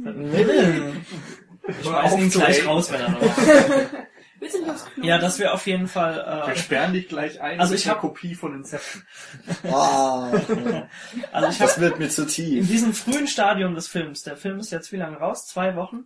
In dass ich jetzt ja. schon das Gefühl habe, dass er in gewisser Zeit ein Kultfilm sein wird. Ah, Und da kannst du sagen, das was du willst. Paul, nicht ich. Wie gesagt, das kann an Tarantino liegen. Das kann daran liegen, dass ich ein oberster Fanboy davon bin. Aber das habe, dieses Gefühl habe ich trotzdem bei ganz, ganz wenigen Filmen.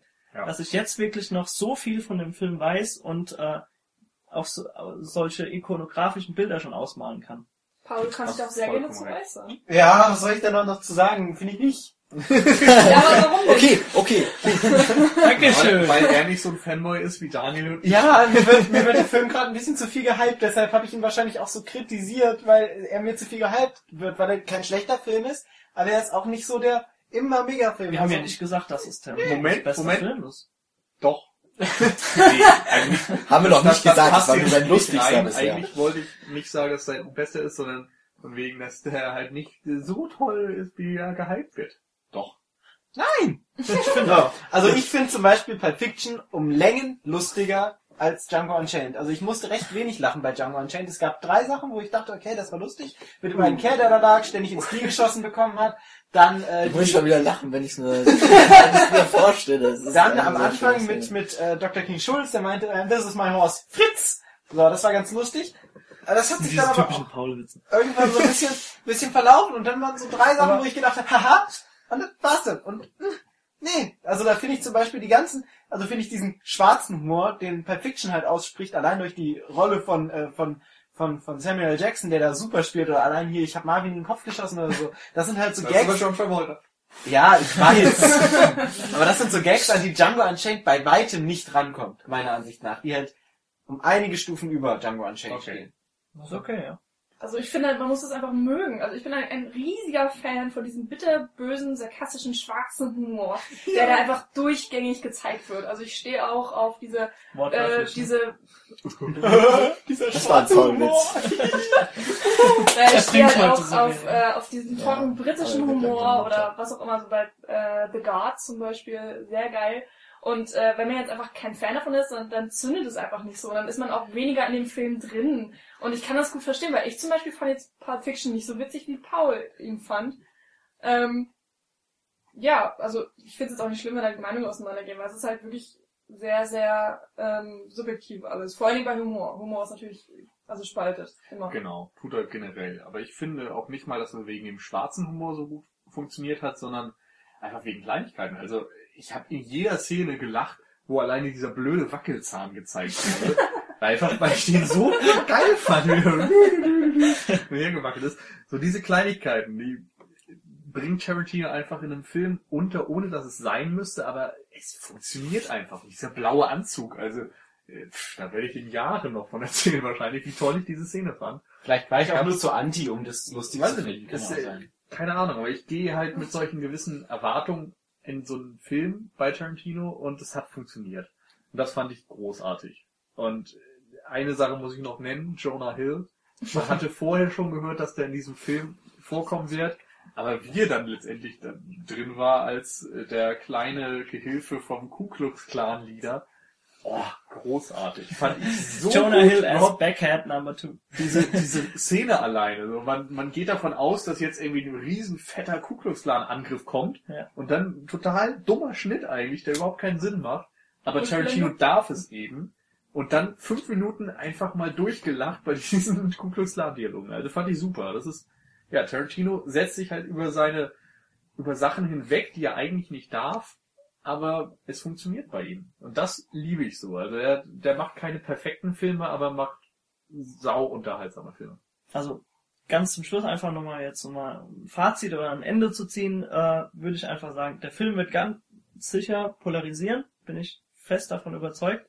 Aber ich finde, dass der Film zu den wenigen Filmen in den letzten Wochen, ich will nicht sagen Monaten, aber zu den letzten Wochen gehörte, der mir genau das gegeben hat, was er versprochen hat und ich nicht enttäuscht war und äh, aus dem Kino gegangen bin und einen schönen netten Abend mit einem Tarantino-Film mal wieder hatte. Und Ja. das hat mich gefreut. Und das wäre so in Punkten. Äh, wie viel habe ich gegeben? Ich glaube acht von zehn. Wollen wir jetzt wirklich schon das Fazit machen? Ja, Ja. das wollen wir. Wir Darf wollen ich- die Leute nicht Darf ich nicht noch die Sklaverei ansprechen? Nein, die ist Du unwichtig. darfst das äh, in deinem Fazit noch reinpacken jetzt. Schade. Überleg dir jetzt gut, wie du anfängst. Oder ja. lass mich reden und überlegst noch. Ja, mach mal. Also, äh, Setzt euch über mich hinweg. So funktioniert. Sklaverei übrigens nicht, meine Freunde. äh, alles sehr dynamisch hier, falls dir noch nicht aufgefallen ist. Also Daniel hat ihn mit 8 bewertet, ähm, ich auch. Und das, das Komische ist, obwohl ich den Film sehr, sehr gefeiert habe, äh, auch direkt nachdem ich ihn gesehen hatte, ich meine, man geht aus dem Kino raus und fängt meistens sofort mit anderen Leuten an, äh, über den Film zu reden, was man geil fand, welche Szenen einem sofort im Kopf geblieben sind. Und ich habe überlegt, warum ich ihm keine 10 gebe, was hindert mich dran? Und ich kann es nicht unbedingt beschreiben, es ist halt eher irgendwie so ein Bauchgefühl, dass ich ihm einfach nicht unbedingt mehr geben kann als 8 oder 9. Und ich habe ihm jetzt einfach 8 gegeben. Ja, also ich habe wirklich überlegt, ob ich neun oder zehn gebe. Ich habe mich dann so bei neun angesiedelt, aber ich fand den fast noch besser als damals Seven Psychos im Kino. Es war wirklich so, dass ich drei Stunden lang oder was das war, komplett Spaß hatte, nicht einmal gelangweilt war und so weiter und fand das alles total genial. Zum Thema Sklaverei möchte ich noch sagen, dass es wirklich für mich so der Tarantino-Film war, der die größte Aussage gemacht hat, weil er eben den, ja so eine Art Black Power-Bewegung hervorgerufen hat. Und er hat die vor dem Bürgerkrieg angesiedelt und gesagt, so, hier habt ihr einen Held, der setzt diese Befreiung um. Und Christoph Waltz Rolle kommt da auch nochmal direkt rein und schafft es letztendlich nicht, sich vor dieser Sklaverei zu verschließen und die Augen zu verschließen, sondern er ist letztendlich so davon ähm, beeinflusst, dass er es nicht schafft, äh, Sam, nee, Dings, Leonardo DiCaprio die Hand zu reichen, sondern er erschießt ihn nieder und lieber und unterzeichnet damit sein eigenes Todesurteil. Alles, um letztendlich ein Zeichen gegen die Sklaverei zu setzen, meiner Meinung nach. Ich fand's hervorragend. Ich will jetzt den politischen Kontext auch nicht zu hoch packen, aber ich hätte gerne eure Meinung theoretisch dazu gehört. Jedenfalls äh, ein wunderbarer Tarantino-Film. Für mich eigentlich so nach Pulp Fiction und Kill Bill der nächstbeste Tarantino. Ich würde sagen, das machen wir nochmal in einem gesonderten Podcast. Muss man vielleicht mal. Oder man kann es ja in den Kommentaren diskutieren, liebe Zuhörer.